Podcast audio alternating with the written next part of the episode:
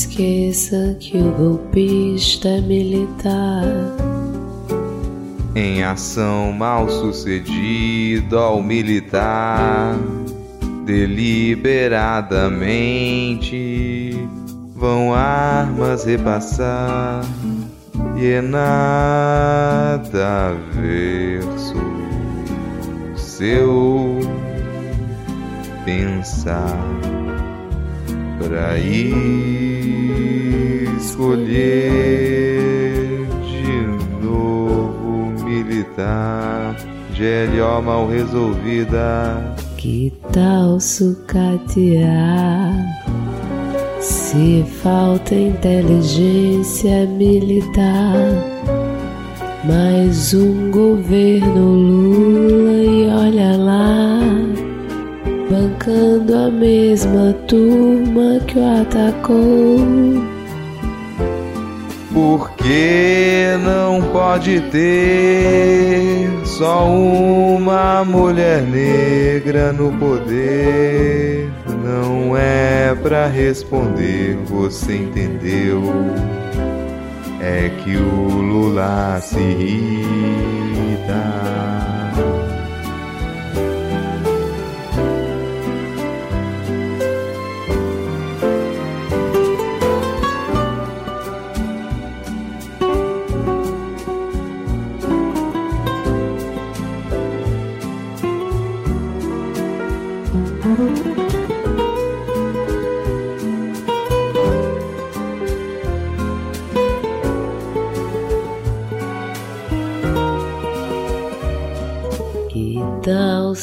Sucatear. Se falta inteligência militar, mais um governo Lula e olha lá, bancando a mesma turma que o atacou. Porque não pode ter só uma mulher negra no poder. Não é pra responder, você entendeu? É que o Lula se irrita.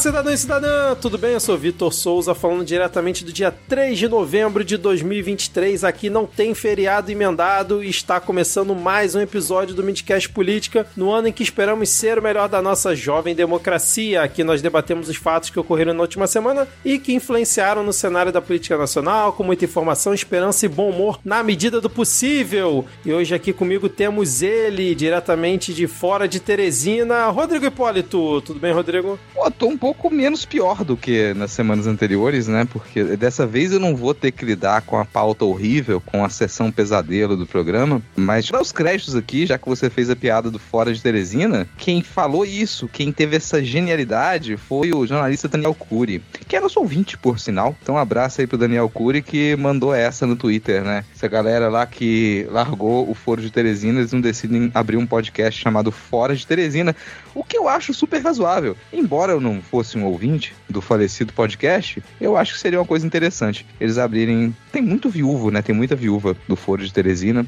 Fica aquele recado também, né? Se você que nos escuta, escutava o Foro de Teresina, indica lá o Midcast para quem tá sentindo falta de podcast sobre notícias da política. Indica outros podcasts independentes também, porque a galera às vezes não conhece, né? Conhecia lá o Foro de Teresina, achava que era o pai dos podcasts de política nacional, e agora vai ter a oportunidade de conhecer todos esses rebentos do Foro de Teresina, nós que fomos engendrados por aquele podcast, né? A gente saiu de lá. Vocês não sabem. Mas a gente estava lá no grupo financiador do Foro de Teresina, é só por isso que a gente existe. Ô, Rodrigo, e essa história de que você só escolhe os dias para gravar em que a Thaís não tá participando? A gente tem um problema, e eu acho que todo mundo vai entender isso, que é artista tem ego. Pouco provável você reunir dois artistas dentro do mesmo ambiente, e se eles não forem desenvolver o mesmo projeto junto para poder ganhar dinheiro, para poder colocar lá na teta da Lei Rouanet junto, a gente se desentende. E tá acontecendo uma coisa similar aqui no Midcast, né? A gente tá percebendo esse desacerto ali. Mas eu continuo muito fã de Thaís Kisuke, assim. Continuo lá, apoio os trabalhos de Thaís Kisuke, grande artista, grande artista. Quero dizer, quero deixar isso registrado, assim. Mas às vezes, né, a gente tem alguns atritos, isso acontece. Entendi. Só deixando claro que não irei soltar nota oficial nenhuma e não irei demitir ninguém da bancada, hein? Só deixando claro aqui para os ouvintes que comentaram isso ao longo da semana lá no Twitter. E completando o trio de hoje, temos a volta dela, a madrinha dos podcasts no Brasil, Ana Raíssa. Tudo bem, Ana? Olá, padrinhados. Estou de volta. Esse ano tem sido muito difícil manter aqui a frequência, mas chega, acabou, estou de volta. Maravilha. Então vamos seguir aqui, né, com essa nossa escalada de notícias maravilhosas que temos aqui essa semana. Então, se você quiser apoiar o Midcast para que a gente continue com esse belíssimo trabalho, tem várias formas, como por exemplo o PicPay, você procura lá no aplicativo e apoia o Midcast. O Padrim, você vai lá padrim.com.br barra Midcast. Também tem a nossa chave Pix, que é podcastmid.gmail.com. Em breve vamos abrir aí novos planos para os ouvintes poderem colaborar com a gente através do PicPay e do Padrim. Atualmente temos planos de 2 e 5 reais, vamos abrir novos planos muito em breve. E lembrando que se você quiser mandar uma mensagem para o Midcast, nós estamos no Twitter como arroba podcastmid e no Céu Azul como arroba midcast. Ana e Rodrigo, quais são suas arrobas, por favor? Eu tô lá no Twitter também e no Blue Sky como Ana Raíssa, tudo junto com dois N's, dois R's e dois S's. Eu tô lá no Twitter como arroba Lhama na Lama, porque Lhama ainda é o melhor animal. E se você quiser me encontrar no Céu Azul, é só procurar por Rodrigo Hipólito. De vez em quando a gente tem uns convites, então não deixe de pedir, não se sinta canhade, pede convite pra gente, que sempre que aparece a gente libera para ouvinte do Midcast. E lembrando que a gente tá aqui hoje gravando a primeira parte do episódio, né, o primeiro bloco, e amanhã, do dia que a gente está gravando, teremos Thaís Kisuki, Diego Esquinelo e talvez Ad Ferrer, se o Ciclone assim permitir. Então a gente vai falar aqui sobre temas a menos, que eu sempre puxo a pauta para os temas a menos, e os temas bombas a gente deixa lá para o pessoal gravar no sábado, né? Quem escolheu gravar no sábado, que se vire depois. Então vamos aqui com essa divisão novamente essa semana. E se você quiser receber conteúdo exclusivo, bastidores aqui da nossa gravação, nós, nós temos o nosso canal no WhatsApp. Então você olha aí na descrição do episódio, vai ter lá a URL para você clicar e ir direto lá para o nosso canal no WhatsApp para receber informações, bastidores e outras coisitas mais, beleza? Agora, sem mais delongas, vamos iniciar o episódio com o bloco Piracanjuba. Começamos então esse nosso episódio com essa bela referência que Rodrigo fez agora há pouco e vamos fazer uma atualização de notícia passada porque o Comando Militar do Sudoeste informou que foram encontradas no Rio de Janeiro, meu querido Rio de Janeiro, mais duas metralhadoras .50 do arsenal do Exército furtado em setembro lá em Barueri. A gente comentou um pouquinho no episódio passado, eu e Thaís, sobre essa situação. E ao lado dessas metralhadoras estava um fuzil que não tinha sido contabilizado no roubo. Então, nesse momento, das 21 armas que tinham sido contabilizadas, é, a polícia já recuperou 19. E adivinha só, as armas foram encontradas na Avenida Lúcio Costa, que, para quem não conhece aqui o Rio de Janeiro, é uma avenida, uma das principais avenidas aqui da Barra e do Recreio, onde só mora gente com grana. E aí as armas foram encontradas né, no carro de Gesser Marques Fidelix, que é apontado como o homem que negociava as armas com o Comando Vermelho aqui no Rio de Janeiro e ele não estava no local e parece que está sendo é, procurado. Até o momento, acho que não tem informação de que ele tenha sido preso, né? Ele é considerado aí como um importante negociador de venda de armas ilegais, não só no Rio, como em São Paulo também. E aí, Ana e Rodrigo, como é que vocês viram mais essa valente busca do Exército Brasileiro, do brioso Exército Brasileiro recuperando mais armas ali em cooperação com a polícia do Rio de Janeiro, essa bela ação que eles fizeram? Eu fico fico impressionada dos caras assumirem isso. Sabe? Chegar e falar, ah, então, a gente nem tinha contabilizado essa e achamos. É, um, é uma falta do saber o que faz. Assim, e eu não tô falando que tinham que esconder, mas assim, é o que eu esperaria. Olha, o exército escondeu para não deixar o rabo de fora, assim. Quando a gente comentou aqui da época que eles estavam é, tabelando, né, as todas as armas dos CACs e tal, e que eles não conseguiam ter um padrão para as 9 milímetros, era 9 mm, 9 mm com espaço, 9 milímetros, 9 m.m,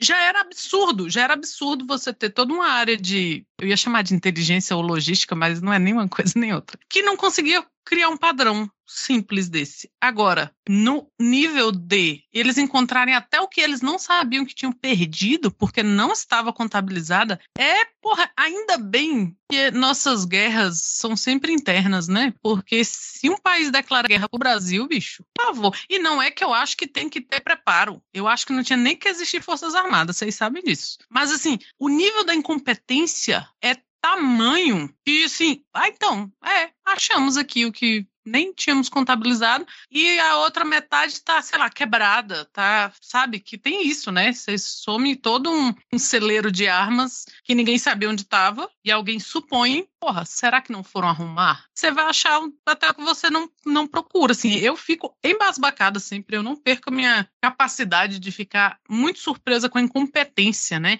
E é uma coisa que eu já falei aqui, e não sou só eu que digo, que inteligência militar é uma contradição em termos. Assina embaixo, assim, cara. E só vou dizer que é proposital. É bom a gente lembrar que essa história de, ah, nossa, a gente vai ficar fazendo planilha manual aqui, tem que ser tudo impresso, é proposital. Você coloca essas coisas impressas, você não registra, porque a intenção é que você consiga desviar. A intenção é que você não tenha como seguir o dinheiro dinheiro que ele vai para as Forças Armadas é muito dinheiro. Então isso é proposital. Tem um planejamento acuradíssimo para que a gente consiga ter crimes cometidos dentro das Forças Armadas e não tem registro disso. Mas também tem um ponto aí, que essas ações agora em busca das armas que elas foram surrupiadas, ela não está acontecendo só com o exército, né? Você tem outras polícias envolvidas nisso, porque você está entrando em área urbana, então não tem como as Forças Armadas fazerem ação no Rio de Janeiro sem ter apoio da Polícia Civil e da Polícia Militar, tá? Assim, não tem, não tem. Não adianta você falar, nossa, coloca o exército no Rio de Janeiro para fazer ação. Não consegue. Quem conhece a região, quem sabe trabalhar no Rio de Janeiro é a Polícia Militar, é a Polícia Civil de lá. Isso vai acontecer na maioria dos estados, mas especificamente no Rio de Janeiro é a coisa mais complicada. Então eles conseguirem encobrir um fato como esse, de que encontraram mais armas que não estavam registradas, se fosse só uma ação do exército, talvez eles encobrissem. Mas com a presença de outros agentes, isso se torna mais complicado, porque é mais gente. É mais gente, mais gente com ciência do crime, mais gente com ciência da informação, fica mais difícil de encobrir. E para mim é esse o caso. Sempre que você tiver ações desse tipo que envolvem outras polícias, é mais fácil eles assumirem o erro do que eles tentarem encobrir e aí depois ser revelado que eles cometeram um segundo crime em cima do primeiro. E aí você vai ter mais soldados ainda que vão ter que ser detidos, aquartelados, né? Vão ter para poder responder para crimes como esse. Dentro disso, eles ainda a Justiça Militar impediu a prisão preventiva desses soldados envolvidos no sumiço das armas, porque vai resolver entre eles, né? Então não quiseram a prisão preventiva, vai deixar para quando o inquérito avançar um pouco mais. Agora eu fico me perguntando, Vitor e Ana, imagine assim, porque a arma ela só funciona para esse objetivo com munição. Isso a gente está pensando em desvio de arma no exército. E aí você pensa, eles não registram corretamente as armas para facilitar o desvio. Imagina se a gente resolvesse prestar atenção em munição. Quanta munição não é desviada da reserva das Forças Armadas para poder suprir esse tipo de coisa que já acontece há muito tempo, né? Desvio de arma. Quanta eu, eu tenho dificuldade de imaginar, mas eu vou supor que uma boa parte aí das munições que elas. Porque não é fácil você sair jogando munição à torta direito. Uma coisa é o pessoal fabricar arma caseira. Então, sim, você tem organizações criminosas que fabricam arma caseira, ainda tem. Mas agora, sair fabricando muita munição desse jeito é menos provável. E é muita munição gasta. Pelo tráfico, pelas milícias, é muita munição. Então, isso chega, vou supor, pela maior quantidade de munição guardada que a gente tem no Brasil que está nas Forças Armadas. Ou você vai me fazer... Já que, tem minhas que dúvidas. É, não, vai querer que eu acredite que realmente quem guarda a maior quantidade de munição no Brasil é o Comando Vermelho? Mas, ô Rodrigo, você estava falando de desvio de munição, eu fui até resgatar aqui. Você lembra aquele caso que teve é, desvio de munição no depósito Central de Munição do Exército, que é localizado justamente aqui no Rio, em Paracambi, né, em 2005, teve uma reportagem do Jornal do Brasil. A Polícia Civil encontrou um depósito particular com 25 toneladas, repito, 25 toneladas de projéteis do Exército, que, segundo na época a reportagem, disse que seriam derretidos para venda. E quem era, na época, o responsável por esse depósito? Pazuello. Então, assim, não é só na imaginação, não, Rodrigo. É na realidade mesmo. É, assim, eu fico com uma coisa, outra coisa que me choca é que a gente tem muita munição guardada pelo exército, toneladas, como você falou, elas estavam para ser derretidas. Por quê? Porque o exército brasileiro não está em guerra, não tem onde usar essa porcaria. Por que raios o exército brasileiro precisa de metralhadora para derrubar a aeronave? A gente não, a gente não entrou em guerra. A última vez que a gente teve um conflito foi na guerra do Paraguai e não tinha aeronave, gente. Assim, de boa. A gente não precisa de investimento desse nível em armamento nas Forças Armadas Brasileiras. Tem função para as Forças Armadas Brasileiras? Sabe, tem. Poderia ser outra coisa. A gente poderia ter outro tipo de, de organização para fazer isso. E que não envolve armamento. Por exemplo, organizar a distribuição dos carros-pipa pelo Agreste. Isso é função das Forças Armadas. Quem organiza isso, quem vai direcionar os carros-pipa em época de seca, é o Exército. E tá fazendo mal feito. Tem região que não tá recebendo carro-pipa. Agora, ele não precisa de ponto .50 para poder distribuir carro-pipa. Não precisa, cara. De boa. Enquanto isso, a gente tem muito dinheiro investido para munição que vai ficar guardada, ou vai ser desviada ou vai ser derretida, armamento pesado que vai ficar guardado, vai ficar para treinamento deles, que eles ficam lá se divertindo, dando um tirozinho na, na zona de tiro. Por que isso? Eles ficam lá brincando. É uma diversão. Nossa, a gente tá treinando. Tá treinando pra quê, meu amigo? Tu vai invadir o Paraguai de novo? Tu não vai invadir o Paraguai, maluco. Tu precisa ficar treinando com tanque. Solta, é, saltando de paraquedas, dentre É. outras coisas, né, cara? Mas, ô, ô Rodrigo e Ana, já que estamos falando aqui de exército, forças armadas, essa nossa, nossas belíssimas corporações, a gente vai ter a atuação delas, e aí eu queria que vocês me explicassem qual é a ideia de Luiz Inácio, porque eu confesso que eu já li, reli e ainda não entendi muito bem, mas eu quero ouvir a opinião de vocês, porque dias depois de afirmar que não haveria GLO em seu governo, o presidente Lula assinou na última quarta-feira um decreto para combater o crime organizado em portos e aeroportos do Rio de Janeiro e São Paulo. Lembrando que esses portos e aeroportos onde é, haverá atuação das Forças Armadas já são em poder da União, né? A União que já exerce é, o seu poder ali, até por isso que não precisou ali de uma intervenção nos estados, que parece meio estranho, né? Foi no Rio de Janeiro e em São Paulo ao mesmo tempo. Então a medida é válida até maio de 2024 e se aplica a portos do Rio de Janeiro, como por exemplo Itaguaí e Santos em São Paulo, e aos aeroportos de Guarulhos em São Paulo e Galeão no Rio de Janeiro. Um comitê coordenado pelos Ministérios da Justiça e Segurança Pública e da Defesa supervisionará as operações. Cerca de 3.700 militares do Exército, Marinha e Aeronáutica serão mobilizados. Segundo Flávio Dino, as Forças Armadas intensificarão as atividades nas fronteiras, com foco em áreas do Paraná, Mato Grosso e Mato Grosso do Sul. Polícia Federal, Polícia Rodoviária Federal e Força Nacional também reforçarão as operações nestes estados estados e aí, Ana e Rodrigo, como é que vocês viram essa decisão do Lula? Eu e Thaís, na semana passada, a gente comentou e elogiou que o Lula não queria é, o exército nas ruas trocando tiro com, com bandido em favela. Ele mesmo falou, né? Falou que não queria GLO, mas aí agora eles vieram com essa GLO ali meio disfarçada, meio diferente das últimas. Mas vocês acham que realmente vai surtir algum efeito? Tem alguma jogada política por trás dessa, dessa GLO? E vocês entenderam o porquê disso? Quanto ao Lula ter falado que não ia, e depois a gente tem que lembrar que o Lula, além de escorpiano, ele é meio libriano. Então, assim, tá todo direito de ficar indeciso, que o homem tem duas datas de aniversário, uma em cada signo, então não deve ser fácil. E eu não entendi, embora eu ache que militar, né, principalmente exército, Aliás, os três, eles têm que estar em fronteiras mesmo. E o aeroporto não deixa de ser uma fronteira. Mas, embora Lula seja um estrategista, eu não acho que nada que envolva os militares, por melhor que seja a intenção da estratégia, vai sair do papel, porque não há inteligência por trás. Assim. Não é uma, não da parte do Lula, mas da parte dos militares. Não é uma galera que você pode contar com estabilidade, inclusive emocional ali, de que vá dar certo alguma coisa. Então, envolver o militar que não seja, sabe, organizando logística de caminhão-pipa, tá calçada, ainda sou contra, sou contra. Nossa, o Brasil entrou em guerra, sou contra. Então eu não consegui entender, assim, pensando, né, do, do lado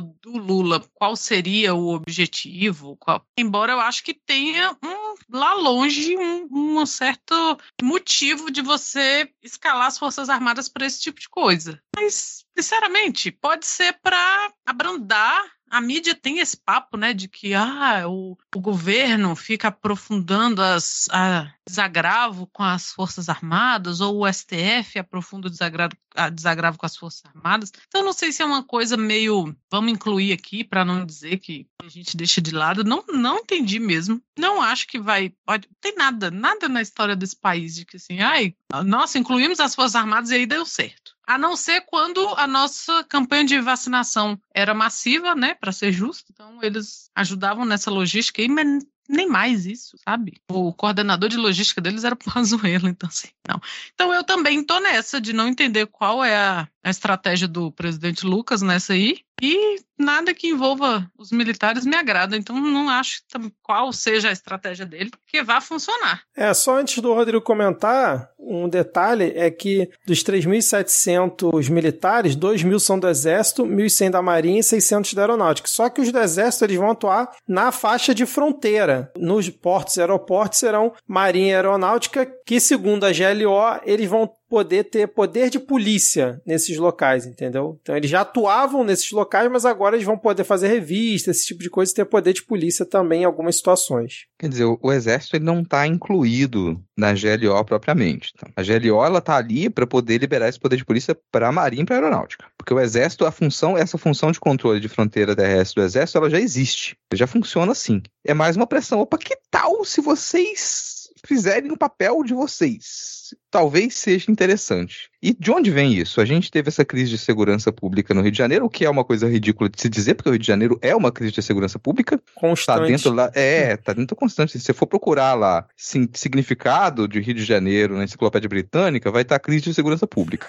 Esse é o sentido. E aí a gente teve essa queima dos ônibus recentemente por conta, né, da, da disputa entre a liderança das milícias e a suposta morte de um miliciano. E a partir disso, a atuação do governo federal federal para dar auxílio ao governo estadual do Rio de Janeiro, com a presença muito forte do Capelli. O Capelli é essa figura que ele está ali numa campanha intensa, está tentando encontrar um protagonismo. Ele tem um apoio muito forte do Flávio Dino, e foi o Flávio Dino, junto com o Capelli, que bateram um pé em cima dessa ideia de GLO. Daria para resolver a coisa sem GLO? Daria. O Lula é a favor da GLO? Não é. Não é. Mas ele foi convencido pelo Flávio Dino e pelo Capelli de que era interessante colocar GLO, era interessante trazer as Forças Armadas para junto e falar, tá atuando junto com o governo. Uma maneira de amenizar essa suposta crise, esse atrito, que a Ana Raíssa comentou agora, que é uma coisa absurda, porque a sua semana sem ficar calado, não tem que falar nada, abriu a boca, leva tapão, deveria ser assim, mas tá lá. Continua até essa influência, essa é, essa é a realidade. E o Lula não era a favor da GLO, mas foi convencido. Beleza. O espaço que essa GLO abre para a atuação da Marinha e da Aeronáutica, ele ainda é bastante restrito. Então eles vão estar, como vocês falaram, em portos e aeroportos. Qual a intenção de se fazer isso? Ter uma ação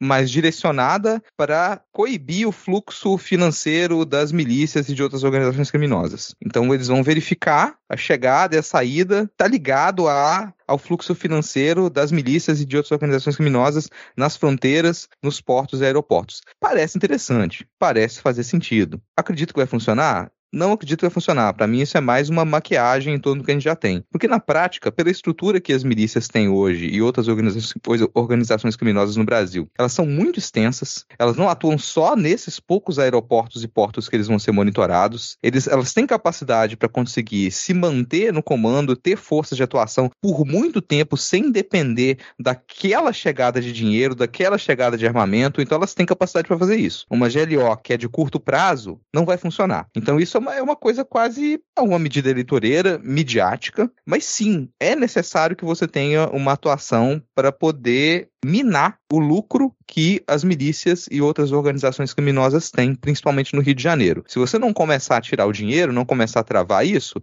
não adianta você ficar fazendo ação, ação armada, apreender arma, não vai adiantar. Então, algum sentido tem. Mas para mim é um problema enorme essa postura do Flávio Dino e do Capelli. Eles têm uma simpatia pela, pelo poder militar, pelo militarismo, até pela violência policial, que é um negócio que não é só desagradável, mas é incompatível com o plano de governo que nos foi vendido durante a campanha. É incompatível, cara. Cada vez que o Capelli fala, agora eu tô mais ranço dele, porque é teatral nem me soa como se aquilo fosse uma defesa real. Ele realmente acredita naquilo, é teatral o que ele faz. E me irrita mais ainda porque tanto ele quanto o Flávio Dino entendem o absurdo de algumas coisas que eles defendem. Mas eles vão lá e vão defender. E de boa, a gente procurar ter relações amenas com as Forças Armadas depois do que aconteceu nos últimos quatro anos e principalmente com o que culminou no 8 de janeiro, é um escracho, é um disparate, é uma zoeira com a nossa cara. Então não, cara. Mais GLS, menos GLO. Exatamente, cara eu também fico com essa mesma sensação que, assim, em teoria faria sentido, só que eu concordo que eu acho que é muito mais marketing do, do, que qualquer outra coisa. E eu acho que também tem um outro fator envolvido aí, Rodrigo, que é dinheiro. Porque como você tá nesse climazinho com as Forças Armadas, que eu também concordo que não deveria existir, porque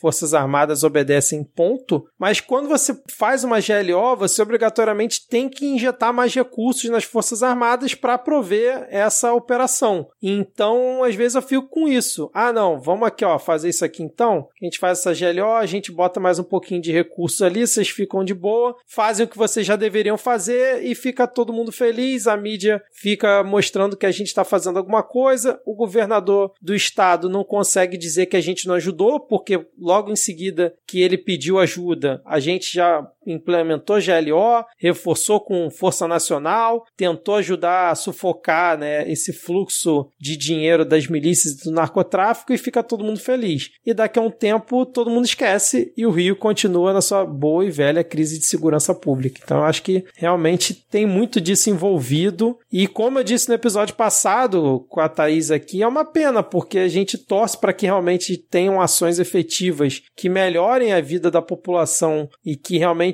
consigam eliminar o máximo possível dessas organizações criminosas, mas é difícil, cara. Com essas ações é difícil. Eu tava vendo um histórico, o governo Lula, né, os primeiros governos Lula, em proporcional ao número de GLOs por dia de governo, foi o governo que mais teve GLOs, cara, ao, ao longo do, do período. Mais do que Dilma, mais do que Temer, obviamente, mais do que Bolsonaro. Esse número realmente me surpreendeu. Eu não tinha essa memória da quantidade de GLOs que o governo Lula aplicou. Óbvio que ali tem diversas situações, né? Não é só de segurança pública, mas eu fiquei surpreso. Era um número que eu realmente não sabia. Assim, uma coisa que é, tá mais no, no campo da elucubração aqui. Mas me soa muito, Vitoriano, me soa muito como se algumas lideranças de esquerda, isso inclui fundamentalmente o Lula, mas como comentei, o Flávio Dino está ali também, e outras lideranças do PT, me aparenta uma necessidade de ser benquisto pelas Forças Armadas, me demonstra uma esperança sem fundo, sem base, de que em algum momento as Forças Armadas e as polícias teriam simpatia pelos ideais de esquerda, teriam simpatia pelos partidos de esquerda, pela lógica de esquerda, e isso, se acontecesse, reformularia, refundaria a ordem no Brasil. Isso me parece irreal, mas quanto mais eu observo as ações, o histórico dos governos do PT, principalmente dos governos Lula, e a partir desse agora, desse terceiro governo Lula, isso me, me parece mais crível, assim, que há essa expectativa sem fundamento de que em algum momento as Forças Armadas e as polícias vão falar: opa, a gente gosta do PT, opa, a gente gosta do Lula, que tal se a gente passar a apoiar a esquerda? Que tal se a gente passar a apoiar o Lula? E aí teve raros momentos em outros países em que isso aconteceu, em que alguns políticos conseguiram criar uma simpatia dentro das Forças Armadas, e isso trouxe uma certa segurança para que governos de esquerda pudessem se manter, mas também muitas críticas externas. E no caso do Brasil, eu acho isso praticamente impossível. De novo, isso é uma elucubração. Posso estar aqui só pensando isso, não, não tem, não tem por onde isso acontecer e alguém me, me descreditar depois. Por favor,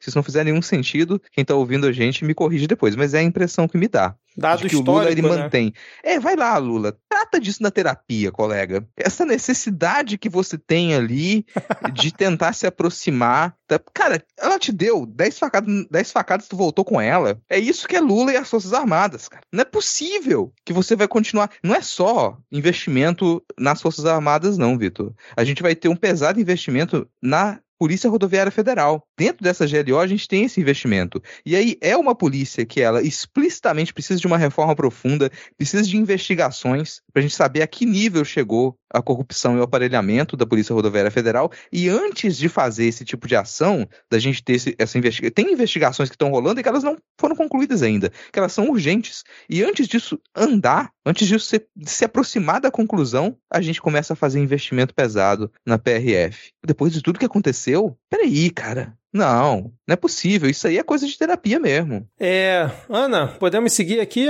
Vambora? Ó, eu queria perguntar pra vocês o seguinte: quando a gente quer pedir alguma coisa novamente, o que, que geralmente a gente fala? Que a gente quer bis, certo? E foi exatamente isso que aconteceu com o Jair Messias Bolsonaro, que ficou inelegível de novo, pois por cinco votos a dois o TSE voltou a condenar o ex-fungo presidencial à inelegibilidade, agora por abuso de poder político e econômico ao usar eleitoralmente as comemorações do bicentenário da independência. Pelo mesmo placar, seu candidato a vice, o ex-ministro da Defesa, general Walter Braga Neto, também foi tornado inelegível por oito anos até 2030. Além disso, a corte impôs multa de 425 mil reais a Bolsonaro e de 212 mil reais a Braga Neto. Não muda é, efetivamente para a candidatura do Bolsonaro, que já estava inelegível, né? Continua sendo até 2030. Não soma, né? Podia somar, né? 8 com 8 já ficava logo 16 anos fora, mas não é assim. Então, mas é, foi uma decisão importante. Há uns episódios passados a gente até comentou aqui que não estava muito confiante em nenhuma nova condenação. A gente realmente teve algumas arquivadas, mas essa foi,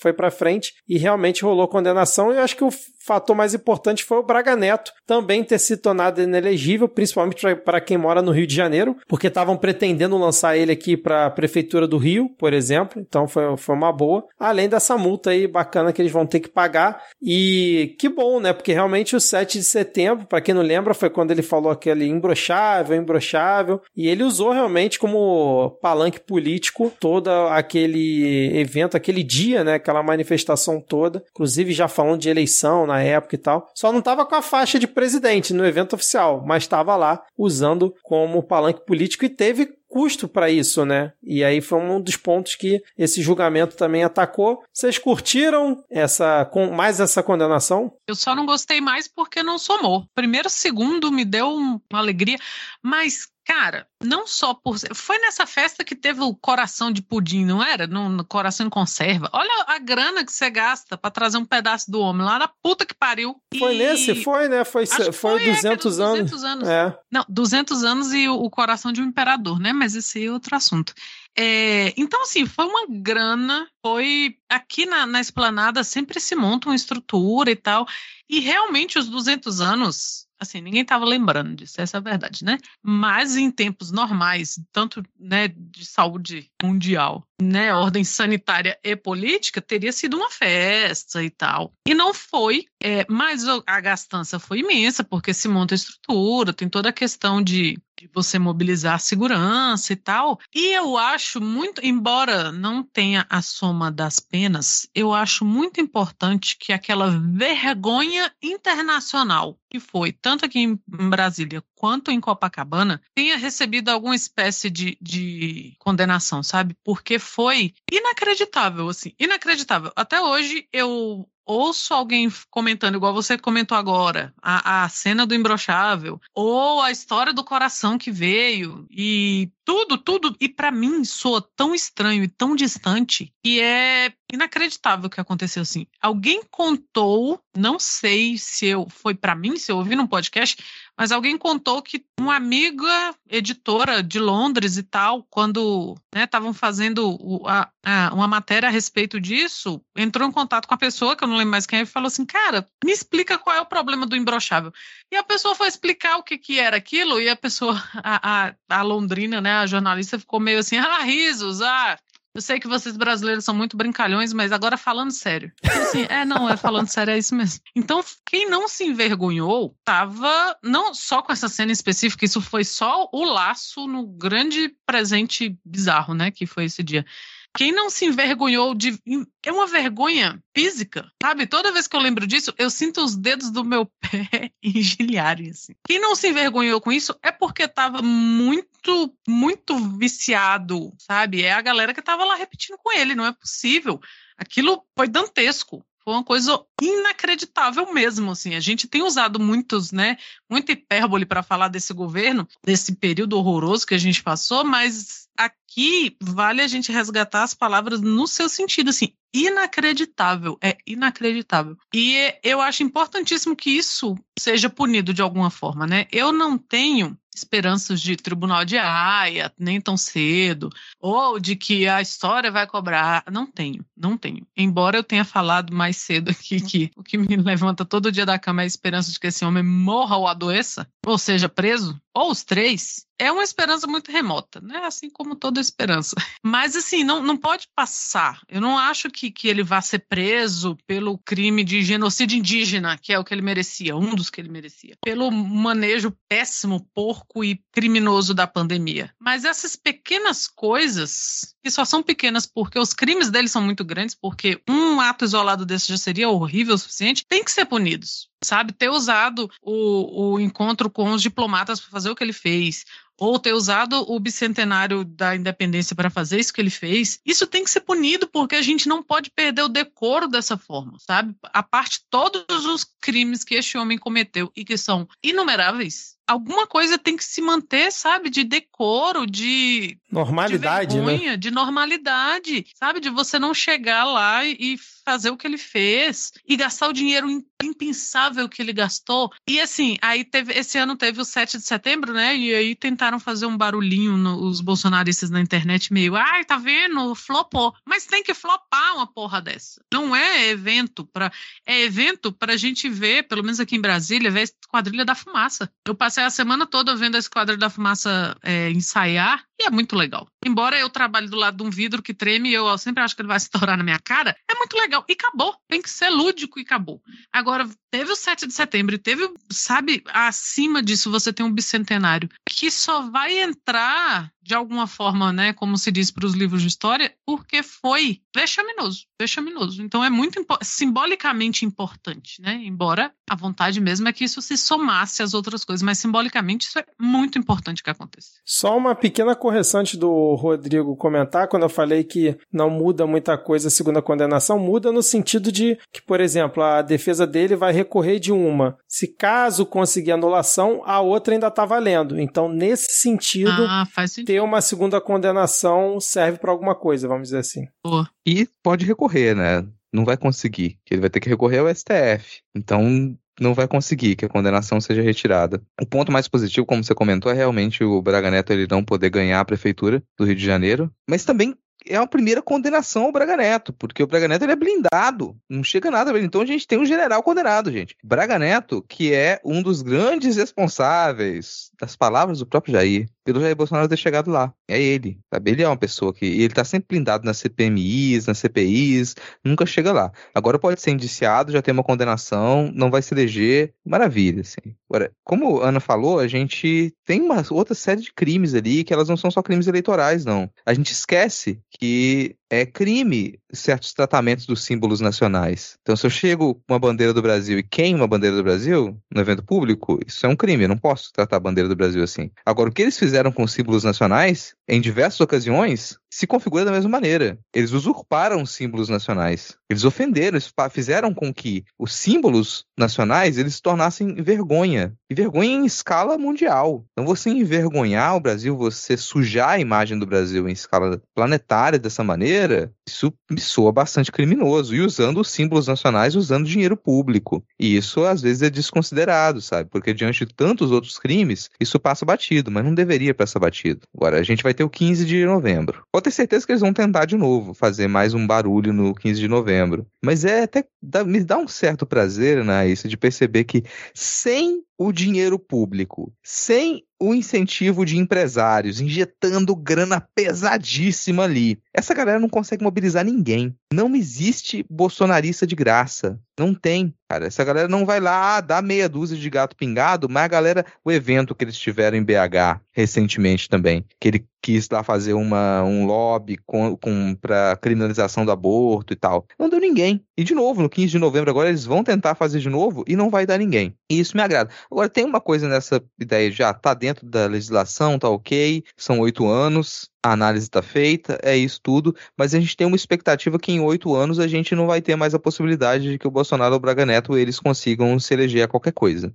Isso é o tempo que a gente tem. Então, oito anos para a gente conseguir trabalhar e impedir que essa galera volte. Vou continuar com a esperança de que eles não estejam mais entre nós? Sim, mas é, é possível que eles estejam. Então a gente tem oito anos para fazer isso. Um detalhe, Vitor, do que você comentou que eu acho que vale a pena é, a gente apontar, você disse que foram dois votos contra a condenação deles. Esses dois votos, um é do Nunes Marques, previsível, né? O Nunes Marques continua ali, fazendo o papel para o qual ele foi colocado lá para fazer, e o outro é o Raul Araújo, que ele é o juiz que ele, lá do Lula Palusa, ele tentou impedir o pessoal de fazer manifestação política, né, contra o Bolsonaro lá, falou que ah, é proibido, não pode fazer manifestação política eh, no festival. Ele esse cara, então são dois bolsonaristas de carteirinha. O Nunes Marques com a incapacidade que ele tem, que a gente já conhece, é uma limitação extrema, tanto com relação aos conhecimentos jurídicos, quanto à sociabilidade básica, cultural e tudo mais, ele é muito limitado,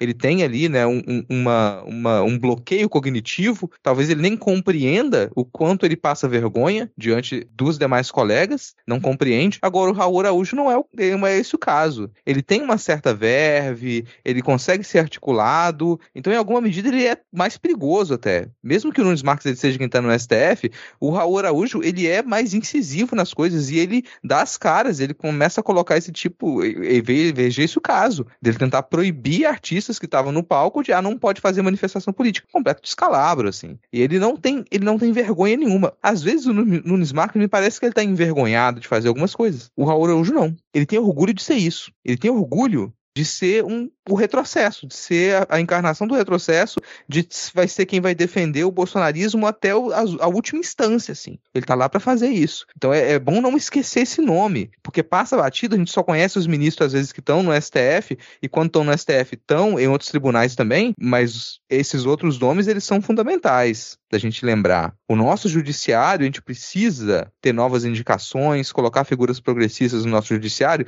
porque ele é tomado de figuras extremamente conservadoras, ligadas a conspirações, ao que é de pior na nossa política, que se tornou mais conhecido durante a era bolsonarista. Então, não esquecer desses nomes. Raul Araújo é um deles. Se lembrem, toda vez que ele aparecer com alguma decisão esdrúxula, é essa figura. Excelente, Rodrigo. Muito bem observado em relação a esses dois votos. E nesse momento, Rodrigo, em que Bolsonaro está duas vezes inelegível, Braga Neto também, o que, que sobrou para os bolsonaristas? Piracanjuba.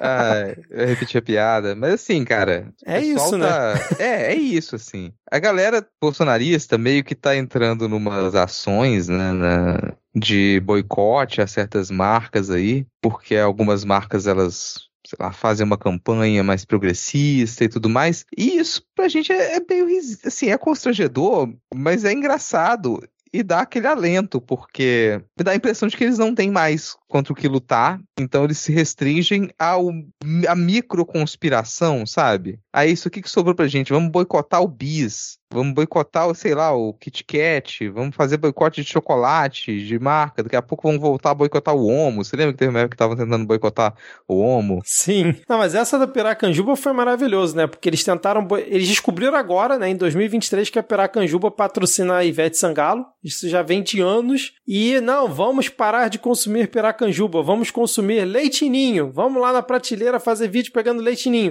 e quem produz o leitinho no Brasil desde 2019 a Piracanjuba. Olha que coisa é. maravilhosa, né, cara? E assim, isso, é, isso é o que dá a pessoa não assistir mais televisão. Porque essa galera vive Sim, ali só no grupo é. de WhatsApp, não assiste TV, porque, né, vai, vão entrar na sua cabeça. Então eles não sabem nem quais propagandas estão rolando. Perceba o nível da loucura. O cara não faz a menor ideia de quais são as propagandas que estão passando, quais são os produtos que estão à venda mais há anos. Coloca aí uma década que a Ivete Sangalo tá fazendo propaganda pra Piracanjuba. Então, o comentário que tá, tem essa parte engraçada, e a gente ri da cara deles, é divertido ver o pessoal se reduzindo a isso, mas é desesperador você imaginar a vida de uma pessoa dessa, absolutamente desconectada da realidade. Não pode ligar a televisão, só escuta a rádio se for a Jovem Clã. Toda a informação tem que vir pelo grupo de, de WhatsApp. E aí vê lá aquela, aqueles números que estão no relatório da CPMI, de que de 50, acho que de 50 imagens que eles pegaram circulando em grupos com relação às urnas eletrônicas na época, só quatro eram verdadeiras em grupos sobre político. O resto era, era falso, era mentira. E aí a galera tá há 10 anos, pelo menos, né? Nesse mundo restrito ali. Não assiste televisão, não escuta outras rádios, não lê jornais só consome as notícias do grupo de WhatsApp, a notícia que é compartilhada por aquela galerinha. É porque, sei lá, cara, esse pessoal vai começar a não reconhece mais placa de trânsito. não vai conseguir reconhecer mais. Caralho. Porque, ah, vai, vai, sei lá, ah, vai começar a olhar para o sinal vermelho e ter uma crise, porque o sinal é vermelho. Meu sinal de trânsito nunca mais será vermelho. Ué, da maluca aqui que foi num, numa solenidade que teve aqui dos 100 anos das relações Brasil-Japão e ficou louca porque tinha uma, uma arte que era uma fusão da bandeira do Brasil com a do Japão e ela achou que era nossa bandeira ficando vermelha? Sim, isso é um clássico, é, né? Olha, mas durante o, o, o, governo passado, eu acho que eu cheguei a comentar aqui, ou eu comentei com vocês, que eu estava no site da Adidas comprando alguma coisa e fui ler os comentários, né? Que é o que você faz quando vai comprar uma coisa na internet. E tinha um comentário que ilustra justamente isso que o Rodrigo falou. A mulher falou: ah, é muito bonito, assim como tá no site, as cores são ótimas, blá, blá, blá. mas não tem lugar nenhum me falando que foi feito na China e eu quero dar prioridade para produtos feitos no Brasil. Minha senhora, vá plantar soja. Vá plantar laranja. E a senhora nem pode tomar o suco de laranja, é só plantar. Sabe?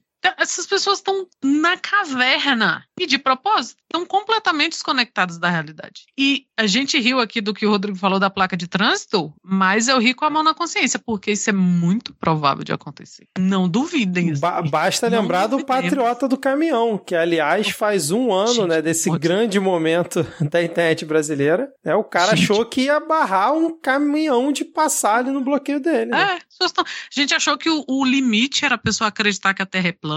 Cara, não é assim. As pessoas estão desconectadas da realidade. Estão desconectadas da realidade. E você vai no comentário original desse aí que colocou continuemos e o vídeo do, do Piracanjuba e grande parte é o algoritmo, claro, mas para mim não apareceu nenhum comentário que não fosse sacaneando o cara. Uma porra, pelo amor de Deus. E eles não entram em contato com isso, sabe? Que é a parte maléfica dos algoritmos, porque eles não entram em contato com esse backlash, com essa resposta. Então, ele neste momento ele está achando que arrasou, que realmente é a resistência, sabe? É, e por falar em resistência, é o cara que, que escutou Pink Floyd a vida inteira e foi de novo, depois de cinco anos, xingar o Roger Waters no estádio, pagando caro pra isso. E assim, porra, pelo amor de Deus, cara, se tiver alguém assim na sua família, sério, azucrine essa pessoa ao nível do choro e do desespero, assim, não vou falar para procurar ajuda. Azucrine, faça dela uma piada. Ela tem que ter vergonha disso. Sabe, almoço de tio, aquele seu tio, constranja, constranja. Ah lá, ó, tio fulano aqui, ó, achou que o leitinho e a piracanjuba eram diferentes. É a mesma coisa, kkk. Essas pessoas têm que ser constrangidas. Passou a época do sua tia não é fascista, temos que acolher, constranja publicamente essas pessoas. Isso, cara, constrange grave vídeos, porque é constrangimento público, tá? é. é. vergonha pública, é isso aí mesmo, assim. Ah, é sei lá, cara, é... embrulha chocolate diferente para ela e diz que era bis, assim, e deixa e filma a pessoa comendo. é isso, bullying, bullying, bullying total. Educação pela pedra. Agora, uma coisa que é interessante de falar, pra gente ficar atento também. Quem zoa essa galera que tá ali nesse mundo restrito, nessa bolha, que é uma é seita, um comportamento de seita, e é difícil de tirar a pessoa de uma seita porque ela formulou já todas as bases da sua compreensão da realidade para serem coerentes com aquilo. De novo, para você tirar aquela pessoa daquilo, ela tem que se desfazer de toda a compreensão dela da realidade. Isso é muito difícil. A pessoa ela tem que negar o que ela entende por realidade a partir de então e se refazer. Isso é muito complicado, não é um trabalho fácil de se fazer. Agora a gente tem isso também, para a esquerda, tá, gente? Porque não vamos, não vamos nos esquecer, se você entrar agora no Twitter e você for procurar postagens com relação ao conflito no Oriente Médio, você vai encontrar todo tipo de teoria conspiratória antissemita publicada pela esquerda. Tu vai encontrar. Se você for procurar o que, que a galera estava falando com relação à campanha para indicar uma juíza negra para o STF, você vai encontrar todo tipo de teoria conspiratória que é tradicional dentro da esquerda. Acreditar que, nossa, isso é um movimento da CIA mancomunada com as ONGs para poder controlar o governo.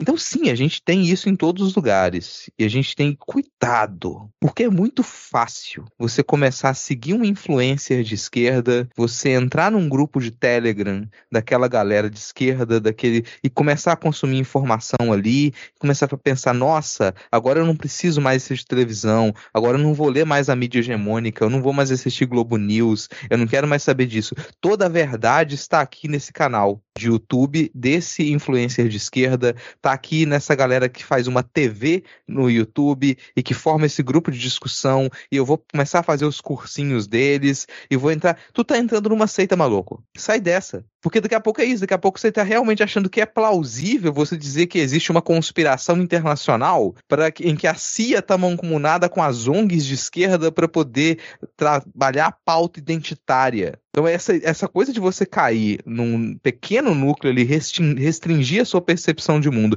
e tudo parecer coerente, vai para todos os lados. Pra todos os lados. Do mesmo jeito que a gente tem que tirar sarro, como a Ana Reis estava falando, fazer bullying com esse pessoal que acha que tem que boicotar a Piracanjuba, a gente tem que fazer bullying com os nossos colegas de esquerda que acham que a CIA está mancomunada com as ONGs para poder imputar a pauta identitária. Porque só zoando, só fazendo a pessoa cair no ridículo. A não ser que a gente foi pesquisar isso mesmo e trabalhar a sério para tirar esse pessoal da seita, mas é muito difícil. Tem colegas meus que eu já conversei, porque vem com isso, a começa a seguir certo influência de esquerda aqui e ali, a galera tem essa verba e daqui a pouco tá lá só nos grupos, se fechando nos grupos, se fechando cada vez mais nos grupos, você pergunta, tu não assiste televisão? Você não lê jornal? Não, mas é porque eu tô me formando agora. Eu tô buscando uma formação marxista na esquerda esquerda. Maluco, formação marxista de coerrola.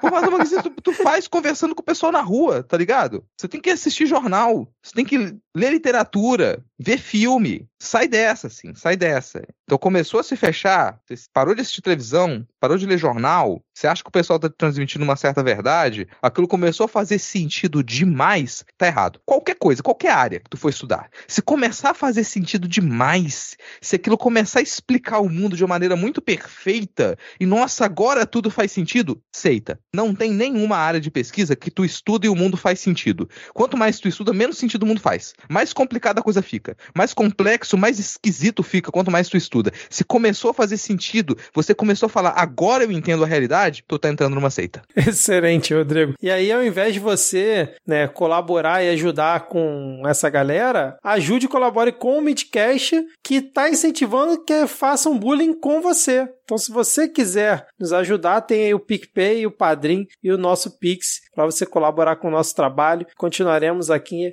incentivando o bullying não só com você, como com seu tio e com quem tiver metido aí nesse tipo de seita que o Rodrigo muito bem descreveu aqui. A gente já está estourando o nosso tempo, já caíram dois tópicos aqui, mas eu quero que a gente fale rapidinho para encerrar o nosso bloco e entregar para Thaís, Diego e talvez Ade sobre a atual Procuradora-Geral da República, que é a Eliseta Ramos, ela está há um mês como interina, porque o Lula ainda não indicou o substituto do Augusto Aras, aquele cidadão que amava a democracia. E aí ela tinha prometido que não ia mudar chefia em lugar nenhum e que isso ia ficar para o sucessor que o Lula fosse escolher. E aí o que, que aconteceu? Ela agora decidiu trocar chefes do MPF pelo país inteiro e recentemente ela tem feito certos acenos ali para a esquerda, né? Talvez tentando um apoio para o Lula indicar ela, é o que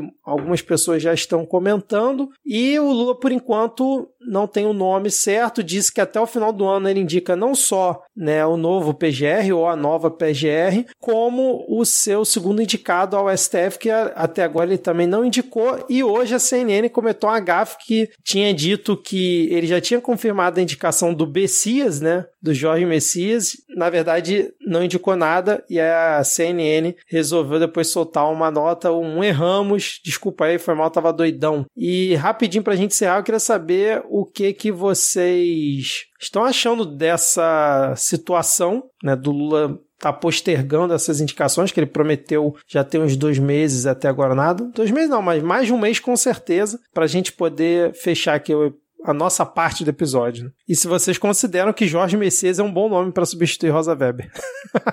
Podem chamar do que for agora. Nenhum nome que seja de um homem neste momento vai substituir. Não há nome que seja, pelo menos de primeira, para mim, que seja tão bom que você pense assim, cara, valeu a pena a gente tirar a vaga de uma mulher, sabe? Porque não é por falta de nomes bons, nomes de mulheres ou nomes de mulheres negras, sabe? Era, era a hora de, de a gente estar tá nessa busca. A gente já falou disso mil vezes. Tá todo mundo, todo mundo que vale a pena ser ouvido, está falando disso. Assim, não é o momento da gente perder uma vaga de mulher no, sabe? Dessa importância. Eu não sei qual é a do Lula com indicações sabe? É a última pessoa que eu procurar se eu precisar, sei lá, de babá, de enfermeira. Lula, me indique. Não, não sabe fazer indicação, não sabe. Imagina.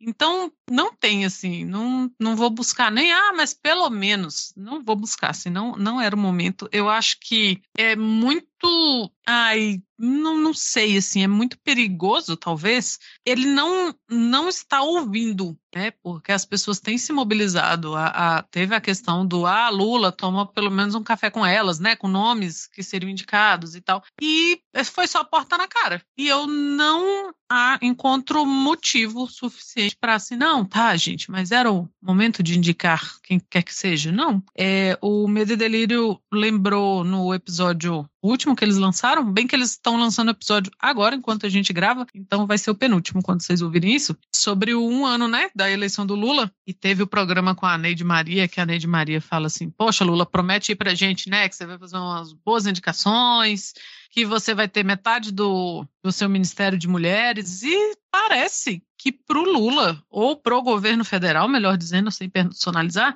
isso sequer é uma questão. Eles sequer estão pensando nisso, sabe? Tem uma parte da esquerda que, que continua pisando no assunto da, ah, mas é identitarismo. Não é, sabe? Não tem nenhum homem que seja imperdível a ponto de você trocar a vaga de uma mulher pela dele. Não tem. E se tiver, tem uma mulher tão qualificada quanto, tão importante quanto, a gente só não quer olhar. E parece que para o governo federal isso não é uma questão, sabe? Você ter pelo menos metade das vagas, foram as primeiras vagas a serem rifadas, foram as de mulheres sabe? Ah, presidente da Caixa, fica, não fica, fica, não fica, fica, não fica. Tudo, a ministra do esporte caiu. Aí, quando você coloca uma outra ministra, você coloca a mulher do miliciano também, que já saiu. Então, assim, parece que para o governo federal, para mim, fica cada vez mais claro, não só parece, que essa busca por essa igualdade de vagas simplesmente não é uma questão. Não é. Assim, para ele, não é uma questão. Para ele e para o governo federal, né? Tirando a responsabilidade só de cima do Lula, assim, mas colocando também. Então, não é. é foda-se se era uma mulher nessa vaga, sabe? Vou indicar quem quer que seja. Agora, por que, que a CNN já tinha essa matéria escrita? Não era uma matéria, né? Era uma, uma notificação, mas por que, que isso já estava escrito? Porque eles não fizeram, não foi o, o jornalista que inventou. É igual das 28 vezes que algum veículo, sem querer, soltou a nota fúnebre, né? A nota de, de pesar lá pelo falecimento do Niemeyer antes dele morrer. Isso aconteceu várias vezes, porque essas notas já ficam prontas. Elas não surgem do nada. O cara não digitou e apertou Enter. Essa nota já estava pronta, sabe? E por que, que essa nota já estava pronta? Né? E, infelizmente, eu tenho zero esperanças de que a gente vai ter uma indicação de ministra mulher, de ministra negra, então nem se fala. E hoje eu já estou muito impressionada da gente ter uma ministra indígena no Ministério dos Povos Indígenas. Sinceramente, para colocar um homem branco daqui a pouco, não custa. Não custa. Primeiro que a CNN tem que revisar ali as suas fontes, né? Porque isso veio, essa informação veio de algum lugar em Brasília. Se veio, é porque foi aventado. A gente já sabe um tempo que o nome do Bessias ele estava aventado para essa vaga. Então não veio do nada, não é um, só um erro. Tá? Pode ter sido um teste de repercussão, mas assim, não foi só um erro. Teve um erro, não verificou o suficiente a fonte, né? Aceitou águas de lindóia e foi assim. Beleza, teve uma repercussão negativa. Agora, você que está nos ouvindo, pega água para facilitar engolir algumas verdades desagradáveis. Primeiro, é impossível um homem ser mais competente para uma vaga no STF nesse momento do que uma mulher. É impossível. Impossível. Nenhum nome de homem que for colocado no STF vai ser mais competente do que uma mulher. Isso vale para o STF e vale para uma infinidade de outros cargos públicos e cargos de liderança. A única coisa que faz parecer que homens vão ser mais competentes em qualquer um desses cargos é o pacto da masculinidade. É isso, é um pacto. Você quer falar de identitarismo? Esse é o verdadeiro identitarismo. É o identitarismo do homem branco. E ele é tão forte, é tão forte que a gente mantém esse monte de homem incompetente lá naqueles cargos. Você acha que a sociedade está indo do mal a pior? Pensa quem é que está nos cargos da liderança esse tempo todo. Homem branco. Então você quer uma maneira de solucionar isso? Pé na bunda de homem branco. Tira de lá e pronto, cara. Você começa a resolver parte do problema. Então é impossível que um homem seja mais competente que uma mulher para uma vaga no STF nesse momento. Impossível, impraticável. Não tem justificativa. Outra verdade desagradável de você ouvir. Toda essa geração do Lula, toda,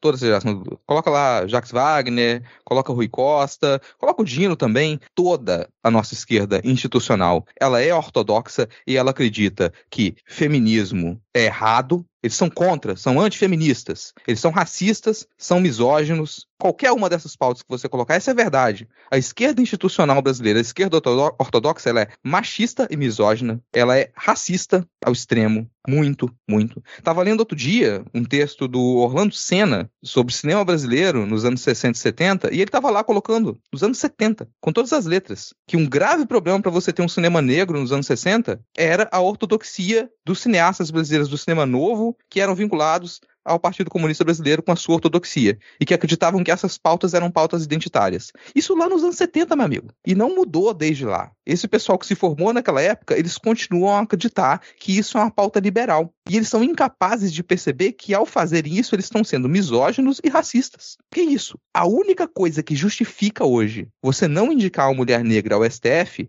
é misoginia e racismo. Então, sim, quando o Lula não, quando ele indicar mais um homem branco para o STF, quando ele não indicar uma mulher negra, ele está assinando embaixo na misoginia e no racismo. Engula a realidade e é isso. Ah, a gente vai continuar aqui a, ser, a, a defender o governo Lula? Sim. A gente vai continuar a, acreditar, a criticar também quando for necessário? Sim. Esse é o ponto. A gente não é anti-governo Lula. A gente não está fazendo oposição ao governo Lula. Mas isso tem que ficar explícito. Se a gente ignora, se a gente entra em negação e fala, nossa, não, racismo na esquerda, misoginia na esquerda, sim, óbvio que sim, cara. Porque se não fosse esse o caso, isso não seria um problema, isso não seria uma discussão. Se não fosse esse o caso, na hora que você diz a gente precisa de uma mulher negra no STF, ninguém questionaria. Porque era pra ser uma coisa óbvia. Só não é óbvio.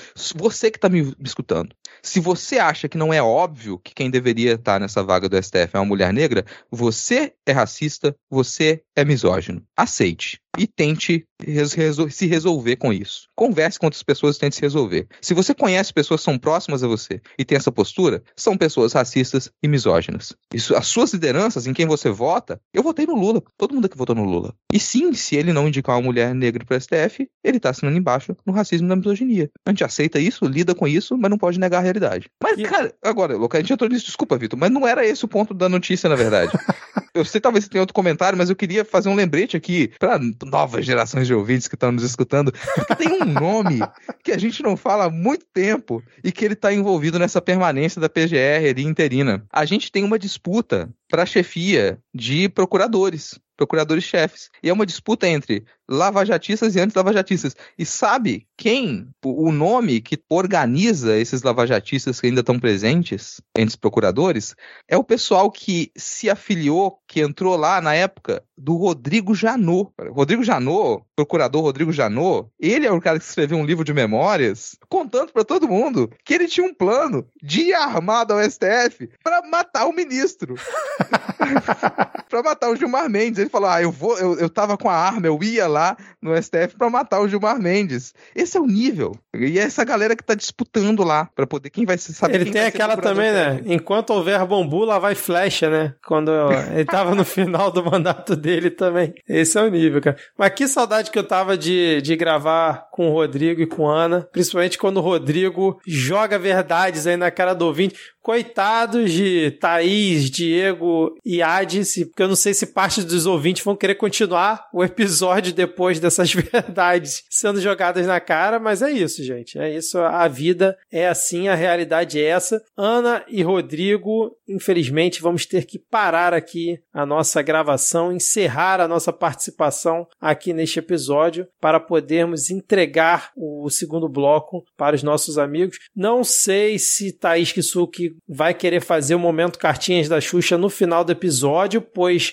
até esse momento o número de comentários estava abaixo da meta, mas Thaís tem total liberdade para decidir isso amanhã na gravação dela, beleza? Então, Rodrigo e Ana, vamos nos despedir, entregar aqui para os nossos amigos. Foi muito bom ter vocês aqui novamente. Estava com saudade de gravar e até a próxima semana, certo? Certíssimo. Também tava com saudade de gravar com vocês. Faz muito tempo, assim, 84 anos que a gente não grava. Muito bom, gente. Valeu, valeu. Até a próxima. Semana que vem estaremos de volta. Não sabemos se nessa configuração, porque agora. É dinâmica, coisa dinâmica aqui é agora. dinâmica. Agora, ó, tem que ouvir, tem que ouvir para saber. Exatamente. Então, valeu, ouvinte, e até a próxima semana. Fiquem aí com o restante do episódio.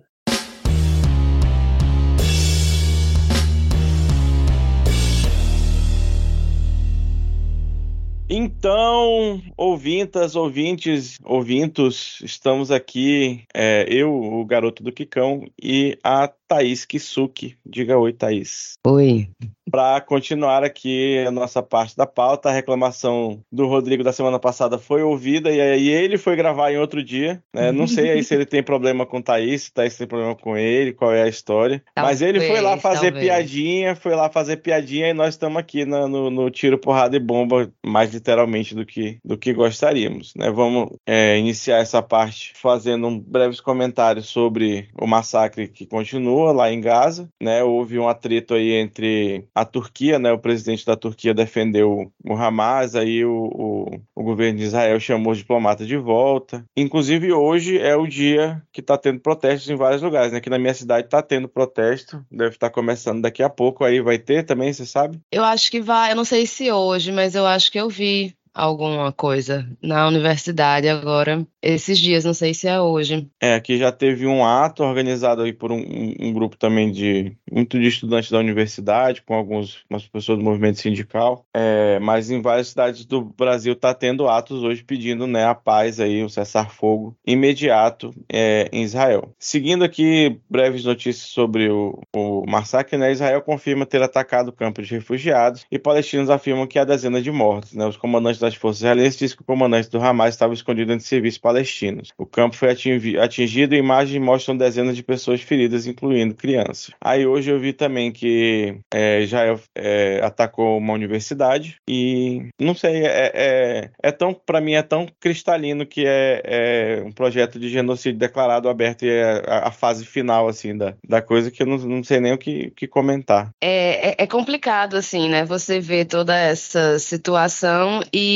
o- os argumentos de quem apoia Israel é sempre Israel tem o direito de, de defender o seu território, Israel tem o direito de defender o seu território. E assim, o que é que significa defender o território? Né? É fazer a limpeza étnica do, da, da faixa de Gaza, é tirar todos os, os palestinos da sua terra. O que o governo israelense deseja é que a população da Palestina saia todinha da faixa de Gaza, vá morar no deserto, numa região desértica no Egito, isso sem combinar com o governo do Egito, né? E assim, não, vocês vão ali, ó, ficam, a gente constrói umas tendas para vocês morarem, sabe? A gente faz um campo bem massa para vocês ficarem lá, e aí vocês vão ser muito felizes. Agora tu imagina a gente tentar fazer esse paralelo com a gente aqui, imagina eu tô aqui em João Pessoa, aí chega, sei lá, chega aí povo de Recife, não, ó, João Pessoa, Paraíba era junto com Recife, vocês não merecem existir mais não, tá? A gente vai empurrar empurrar aí vocês lá para os povo de João Pessoa tudinho, vamos empurrar vocês lá para o sertão do Rio Grande do Norte,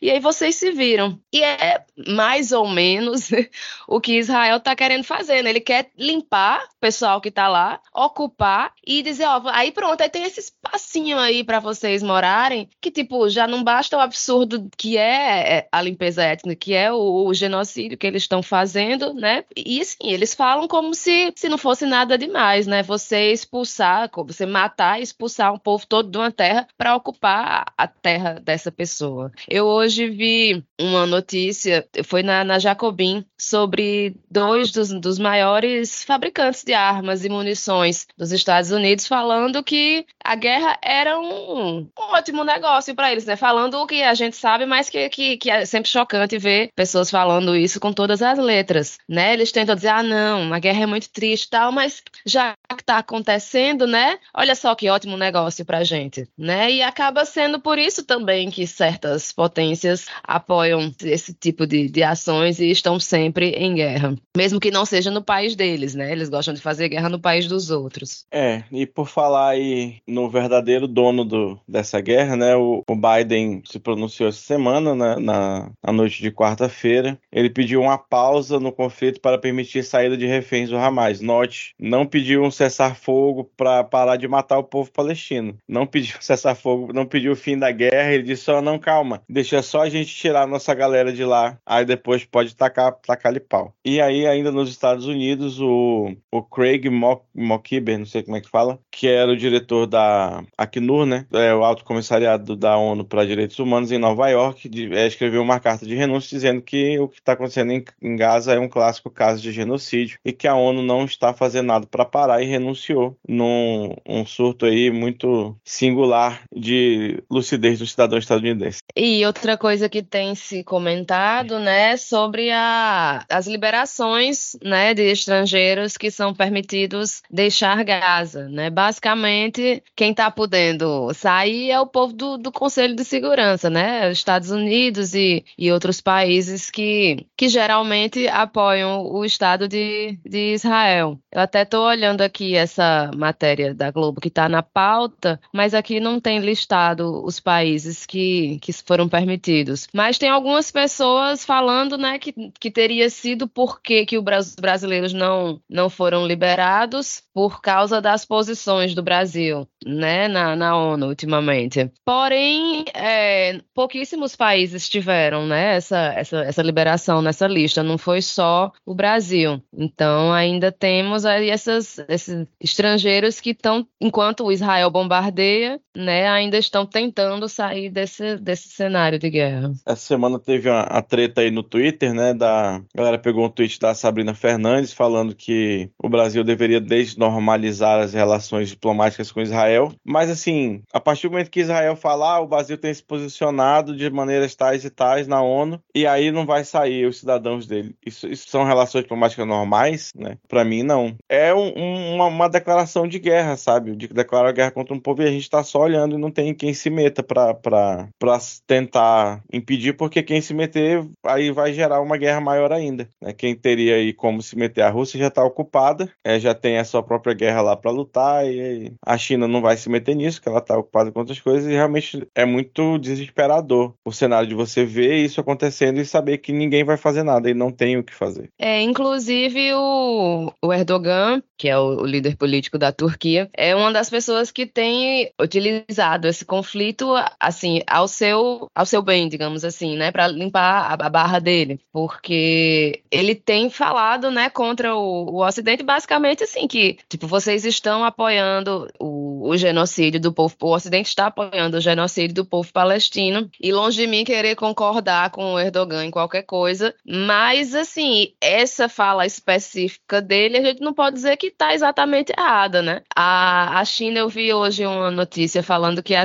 a China é, é, é meio essa coisa assim meio passiva-agressiva, né? Eles não se metem propriamente dito, mas nos aplicativos deles que tem mapas, né? Que eles não usam o Google lá, eles usam aplicativos chineses aparece que o, o nome de Israel não está aparecendo. Então Israel já ficou assim meio né, irritado com essa história. Então, assim, eles não, não, não seria nada mais efetivo para se interferir nessa, nessa guerra, nesse genocídio, mas seria a forma que o, o governo chinês estaria dizendo né, que não apoia esse movimento de Israel. E sobre o, esse, esse campo, né, esse último campo de refugiados que foi bombardeado, né, que não era um campo com, com tendas, né, um campo de refugiados que existe desde, desde o início da Primeira Guerra que, que aconteceu, né, naquela região, é, na década de, de 40. Então era um campo de refugiados que, que tinha casas e pequenos prédios, já tinha estruturas construídas, que é, é aquela coisa, né, Israel chega lá fazendo vou bombardear isso daqui porque fulaninho de tal do Hamas está lá e eu preciso matar ele. E aí, no meio de uma entrevista, um... Infelizmente, eu não, não tenho a, a referência específica, né? Não, não guardei, me desculpem por isso. Mas no meio de uma entrevista, um, um representante do governo de Israel foi, foi perguntado, não, mas assim, vocês vão matar, vocês vão bombardear essa área, matar vários civis só para matar esse cara? E assim, o, o, o, representante do governo de Israel, na hora, assim, não percebe, nem percebeu assim o absurdo que era isso que ele estava falando, sabe? De bombardear, de matar dezenas, talvez centenas de civis, para matar uma figura específica do Hamas. E quando foi perguntado, mas e aí? Mataram o cara? Conseguiram? O, o representante do governo de Israel deu uma titubeada, assim, porque não sabia nem se tinha conseguido matar o cara ou não. Aí depois disseram, não, a gente matou. E o Hamas, né, claro, falou, não, não matou, não. Então, assim, não justifica, a gente não sabe nem se eles conseguiram o que eles queriam, mas a destruição tá feita. Porque ele fala que quer matar o pessoal do Hamas, mas é isso, né? Eles querem é, liberar a faixa de Gaza para ser ocupada pelo povo israelense, pelo Estado de Israel. É, enquanto isso, nos últimos programas a gente destacou bastante o papel da diplomacia diplomacia brasileira nisso, tanto nas movimentações dentro da ONU, quanto nessa, nessa tratativa de liberação do, dos cidadãos lá na área de conflito. E aí, enquanto isso, tinha, teve gente que veio de lá e disse que o governo não teve nada a ver com isso, que quem conseguiu foi o deputado fulano de tal. E os nossos deputados estão aqui dando exemplos cada dia melhores, né? A deputada federal ainda, porque ainda que deputada federal não sei, mas espero que em breve não. Carla Zambelli publicou nessa quinta-feira uma imagem que comparava o povo palestino a ratos sendo caçados por uma águia israelense. E as asas da ave carregam as cores da bandeira dos Estados Unidos. Pois é, o que dizer sobre isso, né? Será que se a gente chamar a Carla Zambelli de nazista, a gente é processado? Porque eu não tenho dinheiro para pagar processo. Eu também não. Melhor, é melhor então, não chamar. Não, é... Melhor não chamar. Não vamos chamar a Carla Zambelli de nazista. Tá, então não pode falar que a Carla Zambelli é nazista. Isso, não vamos ah, tá. falar que ela é nazista. Ok. Não estamos falando, tá, gente? Se vocês falarem por aí que a gente falou, a gente vai dizer que é mentira. A gente não falou que Carla Zambelli é nazista. Por hora é isso sobre a, a, o conflito. Se você puder participar dos atos aí na sua cidade, participe, né? Você ouvinte, procure a articulação. Tem organizações de, de grupos né, palestinos e grupos é, também ligados a organizações é, islâmicas que estão providenciando aí algum tipo de ajuda. Se você puder contribuir, por favor, o faça. Seguindo agora aqui para nossas bizarrices mais cotidianas, mas ainda assim muito bizarras, Câmara aprova projeto que endurece penas para roubo e furto. A proposta segue para votação no Senado. Entre alterações, a proposta aumenta a pena mínima de 7 para 16 anos para quem cometer roubo com lesão corporal grave. Tem um, uma, um tabelão aqui no link, você pode conferir. É, mas, por exemplo, o furto normal, a pena atual é de 1 a 4 anos, vai passar de 2 para de 2 a 6. É, o furto qualificado de animal doméstico, atualmente não há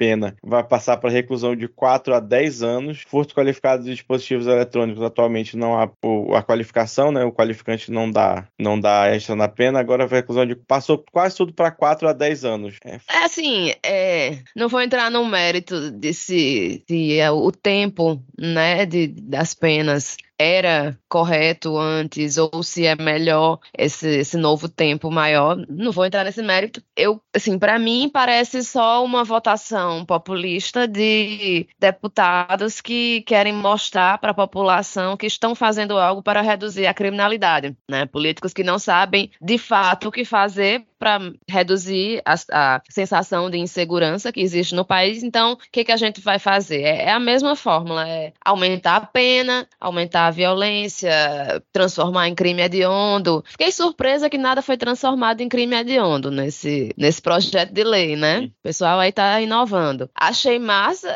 ter pena para furto de animal doméstico, porque é um problema no nosso país, furto de animal doméstico. Quem nunca teve um animal furtado, né? Eu já. e quem nunca teve aí o seu animal furtado pela ex-primeira dama, não é mesmo? Ah, pois é. Pela ex-primeira dama, felizmente, não, porque eu não moro em Brasília. Ana Raíssa, será que você já passou por isso? Algum gato seu sumiu recentemente? Mas é isso, assim, tipo, a gente já falou um pouco aqui, né, sobre essa questão da, da criminalidade, sobre o fato de a gente ter muitos presos que, que, que não foram julgados dentro dos nossos presídios, né, de, de crimes que, que não conseguem ser solucionados por diversos motivos que vão desde a nossa polícia até o nosso sistema judiciário. Então, assim, posso estar desinformada, mas assim, não, não vejo movimentações nesse sentido, assim, ai, como é que a gente faz para melhorar é, o julgamento, acelerar, né? Podia perguntar aí para o Cássio, né, que tem aí uma leitura dinâmica. Cássio, como é que a gente faz para os processos andarem mais rápido no nosso país, né? Talvez ele tivesse aí umas ideias, umas sacadas geniais. Mas isso de, de aumentar a pena, ninguém, olha, sinto muito, deputados do Brasil, ninguém vai deixar de roubar porque mudou de três para quatro anos. Então, assim, talvez a gente tenha as prisões um pouco mais cheias. Pronto. Eu acho que é isso que vai mudar com essa lei aí. Né, e é uma questão que são crimes que não são investigados no Brasil. Acho que a única coisa que ainda dá uma investigada é roubo de carro, porque a, as polícia pega e vê placa e tal, mas é roubo e furto de, de, de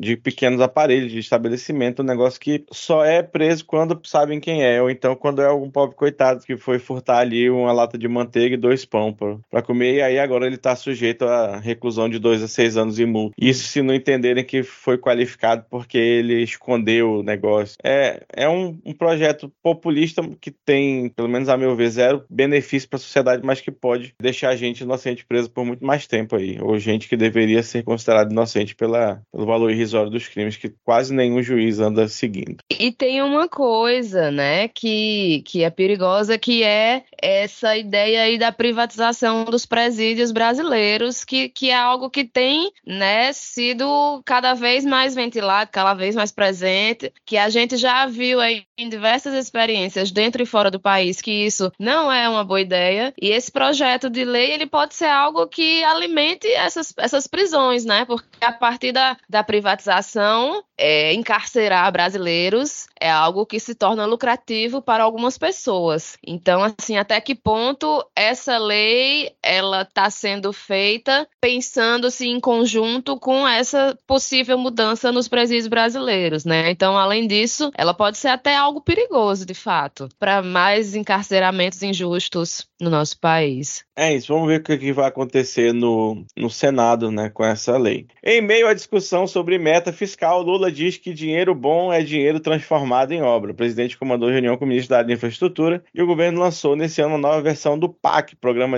de Aceleração do Crescimento, com a relação de obras prioritárias para os próximos anos. E aí, aparentemente, durante esse, essa entrevista aí, o, o Lula falou que dificilmente o governo cumprirá a meta fiscal esse ano, no próximo ano, 2024. Aí parece que o, o Haddad não curtiu muito esse comentário, estava prevendo que a galera ia cair de pau em cima dele e saiu a francesa da entrevista. É, os comentários que eu vi sobre esse assunto é que o, o mercado, né, essa entidade etérea estava muito chateado justamente com essa coisa, né, do governo ter criado uma meta e aí já está dizendo que não vai cumprir essa meta, que as coisas vão ter que ser recalculadas, porque o mercado gosta de previsibilidade, etc. Imagina como o mercado deve ter sofrido nesses últimos quatro anos, né? Tadinho do mercado. Mas Lula está fazendo o papel dele, né, enquanto presidente, de, de, de, querer mostrar que as coisas vão continuar, né, apesar dos, dos dados econômicos não terem sido tão otimistas quanto se esperava. E aí, enfim, a Haddad está se virando, né? Está se virando para conseguir alcançar o que, o que foi prometido. Eu quero mais é que o mercado enfie a meta no bolso, né? Mas é isso, o Haddad está sendo aí aquilo que a gente falava dele anteriormente, né? Um grande quadro do PSDB, final do PSDB que Deus o tenha, no inferno, onde ele merece estar. E o Lula desbocado, né? Acho que o, o resumo é esse, Lula falando que não, mais do que devia, que não tinha necessidade nenhuma de falar isso. É só dizer, e tá correto que dinheiro bom é dinheiro transformado em obra, que é o que gera gera emprego e o que gera emprego gera é, riqueza para a população. E vamos seguindo aqui. Com protagonismo inédito, Lira amplia espaço no governo e mantém indicados em postos que controlam 25 bilhões. A verba sobre a alçada de indicados pela administração federal ultrapassa esse valor e, para efeito de comparação, o orçamento secreto previa 19,4 bilhões esse ano antes de sua extinção. Alguém tem que parar esse homem, cara. Quem? Quem poderá nos salvar, diga Skinello? Não sei, porque toda vez que a gente tinha um presidente da Câmara mandando no país à torto e à direito, desde ele, o príncipe suíço, incomparável, inatingível, que Deus tenha misericórdia dessa nação, a gente foi, ah, não. Aí vem um outro, e e tá cada vez ficando pior, né? Rodrigo Maia foi o que foi. Aí o Lira tá. Só que o Lira ele tem um, um sangue nos olhos, assim, uma sede. É a, é a mamada da bezerra sedenta nas tetas do governo que ele dá, que é um negócio muito doido, assim. E eu é. não vejo como parar, porque quanto mais ele aumenta a influência, mais ele consegue uhum. dinheiro, e quanto mais ele consegue dinheiro, mais ele aumenta a influência, e é um ciclo vicioso que se repete, uhum. porque o governo federal não consegue fazer articulação política nenhuma. Tá desde o começo do ano pagando emenda, pagando, cedendo ministério para aprovar o ruim, para aprovar o meio termo, para ter, para perder na negociação. E eu não sei onde vai parar essa porra. É, eu tenho a impressão de que o, um dos, dos grandes mazelas que o governo Bolsonaro deixou no nosso país foi justamente esse super empoderamento da, da Câmara. Porque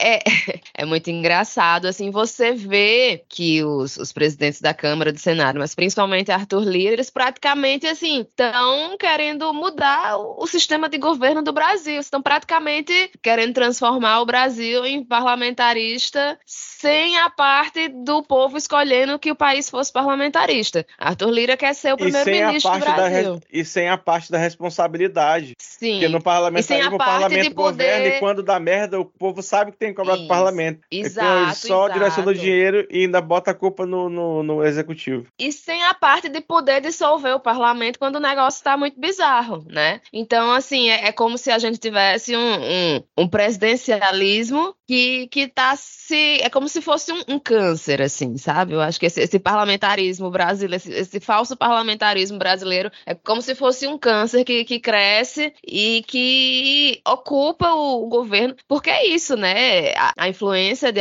Arthur Lira tem cada vez crescido e ocupado e danificado e destruído como pode o, o que foi pensado para o governo Lula. Qual é a solução para isso? Eu não faço a menor ideia, porque com esse congresso que a gente tem, o que é que pode ser feito? Né? A gente já falou várias vezes, não dá para ficar cedendo o tempo inteiro para é, Arthur Lira e companhia. Mas o que é que pode ser feito? Eu acho assim aqui do, da, do alto da minha inocência, da minha inexperiência, que assim uma das poucas soluções que me surgem à mente é justamente radicalizar, para puxar mais para a esquerda certas coisas, enquanto se tensiona pela direita outras coisas. Então, porque é isso que você que, que a gente já falou também, que quando a gente apresenta uma proposta, a gente já apresenta a proposta que eles gostam, que eles querem, uma proposta de, de centro-esquerda mais para o centro, quase caindo pela direita. Então, assim, teria que se puxar mais para a esquerda para que no meio dessas negociações não se perca tanta coisa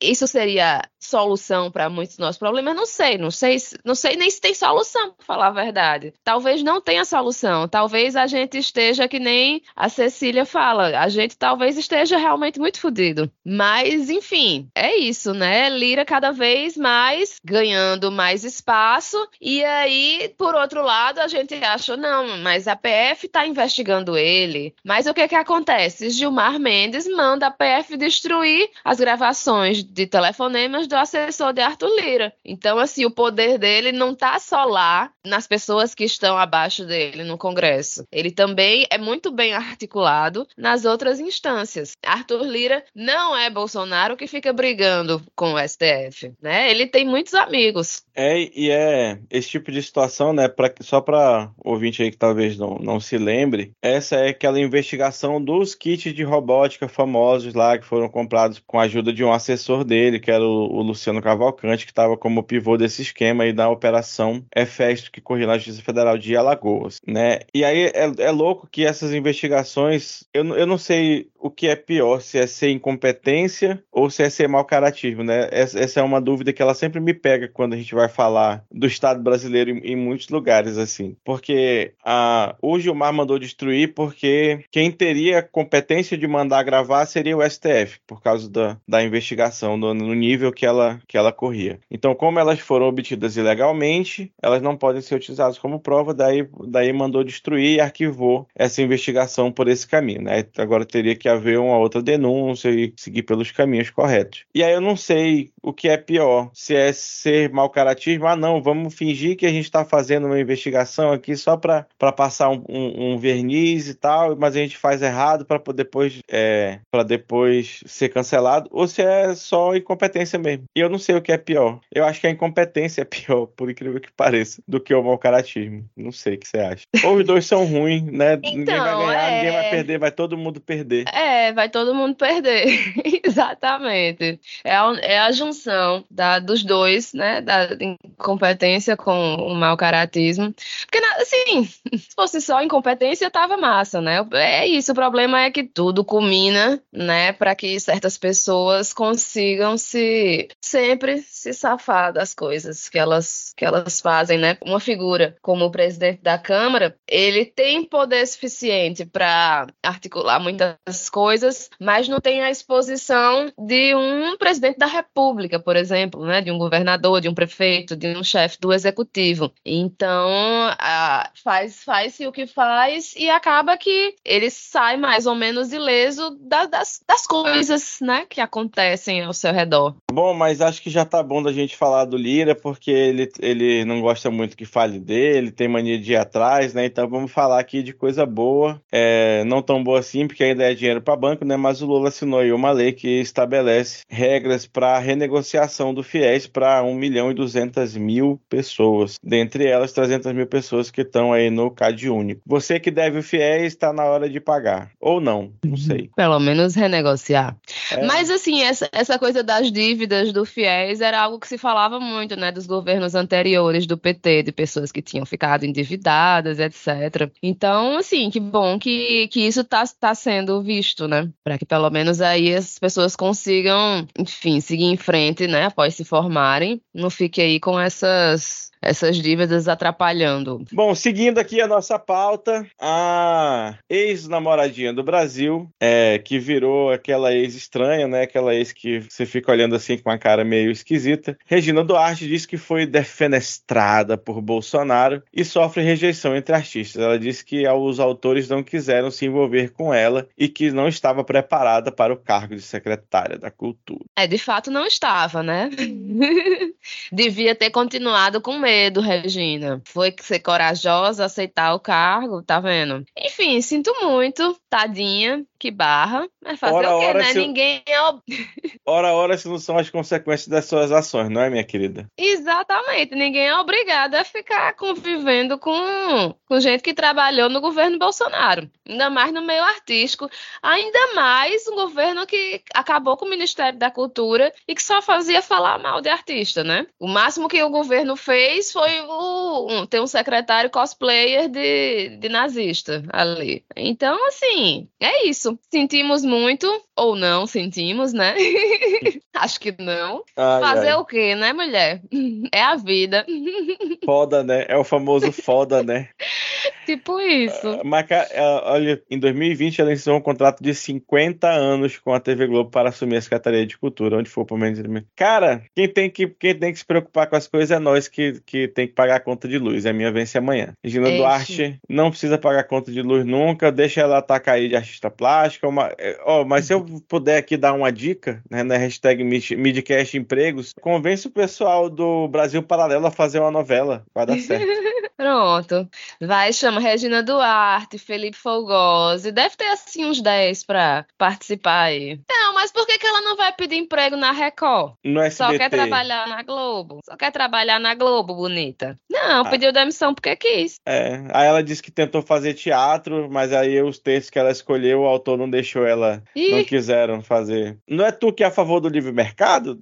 Não era o Bolsonaro, não era, não era essa a ideia? Então, vai livre mercado, cara. O cara não quer que trabalhar contigo, eu acho que Regina Duarte tá começando a descobrir que artista de direita geralmente não faz muita coisa que preste. né? É isso aí, fica aqui a nossa solidariedade aos autores que ela tentou trabalhar. A obra de vocês não merecia isso. Um beijo. É isso. E encaminhando aqui para o final da nossa pauta, o Vitor colocou aqui na pauta uma, uma notícia, né? Após seca, recorde Rio Negro volta a subir no estado do Amazonas, né? Já é, assim, novembro para dezembro é a época de começar a chover, né? Deu- teve uma semana aqui que passou dando uma chuvinha mesmo, que pode explicar aí essa, essa alta de 17 maravilhosos centímetros, mas a cidade tá um fumaceiro só ainda. Assim, quando chove, fica um, dois dias, assim, mais claro, mas aí passa um tempinho e já volta, assim, tá tendo muita queimada na, ao redor aqui, e é queimada de para derrubar, para desmatar, né, para desmatar para plantar boi e criar soja. E o governo do estado, a prefeitura não fazem absolutamente nada, assim. O governo do estado meteu um monte de outdoor pela cidade se orgulhando de ter 60 brigadistas combatendo incêndio no estado que tem, sei lá, o tamanho da Europa quase todo, né? E tem foco de incêndio no, no, no estado todo, aqui no entorno de Manaus tem bastante, aqui não venta, né? Então a fumaça ela fica realmente presa. Aqui é, a qualidade do ar é, já teve um, um tempo aí atrás, um mês atrás, que era a pior do mundo, na, a terceira pior do mundo no começo do dia, quando o dia bateu meio-dia era a pior do mundo e depois é, foi, foi trocando de novo. É, dá para sentir cheiro de fumaça dentro da, de UTI neonatal, assim, para vocês terem uma ideia. E ninguém faz nada. Você abre as redes sociais da prefeitura, não tem um A sobre como a população deve se prevenir, como agir. Não tem uma propaganda na TV dizendo, ah, evita fazer atividade física fora de casa, bebe muita água, faz inalação, cuida dos velhos, das crianças. Nada. Nada, nada, nada, nada. Você sai na rua assim de dia, meio-dia e parece Silent Hill. assim. É aquela. Você vê tudo cinza de fumaça. E não é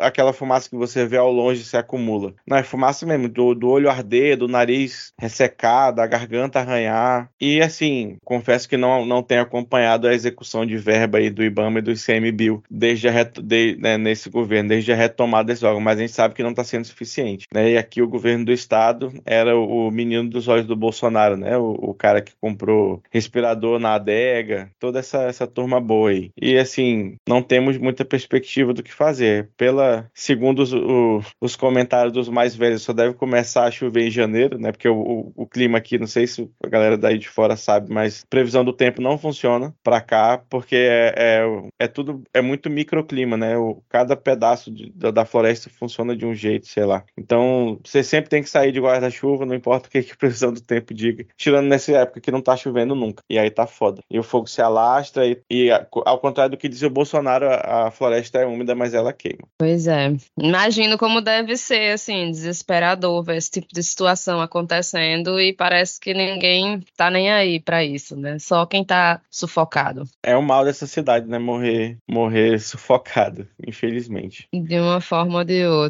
E aí é nessa nota alegre e festiva que nós terminamos os pontos da pauta. E aí, vai ter recadinho da Xuxa? Não vai? Como é que está o seu coração? Então, Eu tô boazinha. Tô aqui, tô aqui doente, mas eu acho que vale a pena para levantar um pouco o astral, né? Eu vou conversar aí direitinho com o resto da bancada, porque a gente não tá conseguindo bater aí essa meta. A gente, em homenagem ao governo que não bateu a meta, o Midcast também vai ler os comentários sem bater a meta. Vamos mudar a meta, né, pra gente conseguir bater a meta nos próximos episódios. Então vamos ler, vamos pro momento cartinhas da Xuxa, assim. Primeiro comentário aqui do Twitter de Bruno Teixeira. Ele falou que, com relação à taxação de grandes fortunas aprovado na Câmara, deixo a análise de alguém que entende bem mais de economia do que eu. E está aqui a explicação do Eduardo Moreira no ICL Notícias. Então, se o Vitor quiser, coloca aí o comentário. Se o Vitor não colocar o comentário, vocês podem ver lá nos comentários do episódio passado. Deixa eu ver. Teve um comentário da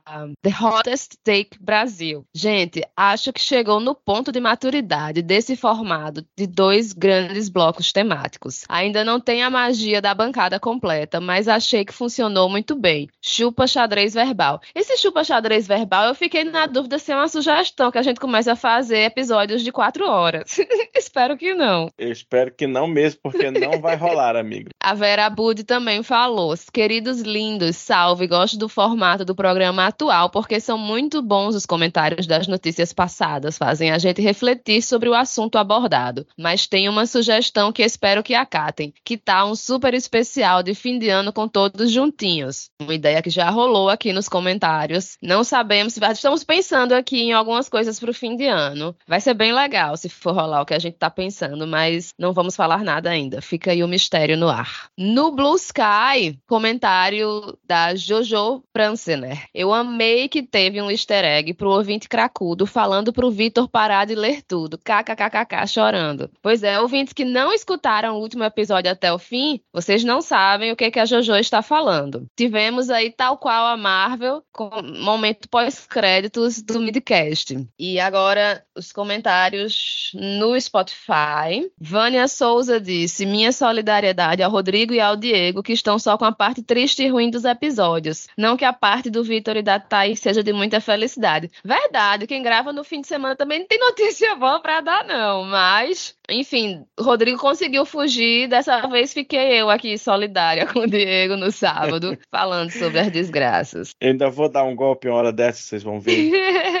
Rayane Silva disse episódio bem acima da média, tão de parabéns. Obrigada, Rayane. Paulo disse parabéns atrasado para Thaís. Não achei o canal do Midcast no WhatsApp. Obrigada, Paulo. E o link tá lá no, nas nossas redes sociais, no, no Twitter, no, no Blue Sky. Qualquer coisa, deixa um comentário lá que a gente manda o link, mas tá lá o endereço. Qualquer coisa, quem quiser também, é só mandar uma mensagem que a gente responde. Vini disse sobre a meta de. Olha aqui, eu me inspirei nesse comentário do Vini. Sobre a meta de comentários, dobrar seria no governo Dilma. Agora a ideia é revisar o déficit fiscal de zero para menos 0,5, ou seja, pode ter menos comentários. Tá vendo só? Brincadeiras à parte, parabéns pelo episódio. Mick Lagarde falou: impossível ouvir esse episódio. Tô travado na paródia. Que primor. A paródia da semana passada realmente é muito boa. Eu escutei umas três vezes antes de, de dar o play no episódio. Porque eu sou ouvinte que nem vocês, eu escuto o midcast. E é isso. Essa semana ficamos por aqui. Estou aqui fazendo companhia ao Diego no fim de semana com essa minha voz de Pato Donald.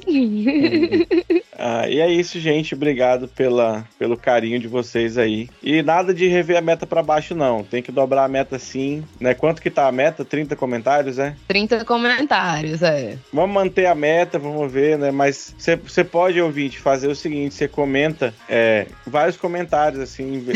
Teve gente que, que eu vi que comentou um parágrafo aí. Faz. Pega cada linha e bota um comentário. Ó, sejam espertos, olha aí. Mas tem, tem ouvinte fazendo isso, fazendo mais ah, um comentário. Meu... Ouvinte que comenta comenta em duas redes, três redes. Ah, Tem gente que tá bem. se esforçando pra gente bater a meta. É isso aí. Se todo mundo fizer um pouquinho, a gente bate a meta. É isso aí. Obrigado, Bom, Thaís. Valeu. Até não sei quando que a gente se encontra de novo. Eu tô preso no sábado. e um beijo, Até. melhoras pra sua voz e tchau, tchau. Obrigada. Tchau, tchau. Até mais. Tchau, galera.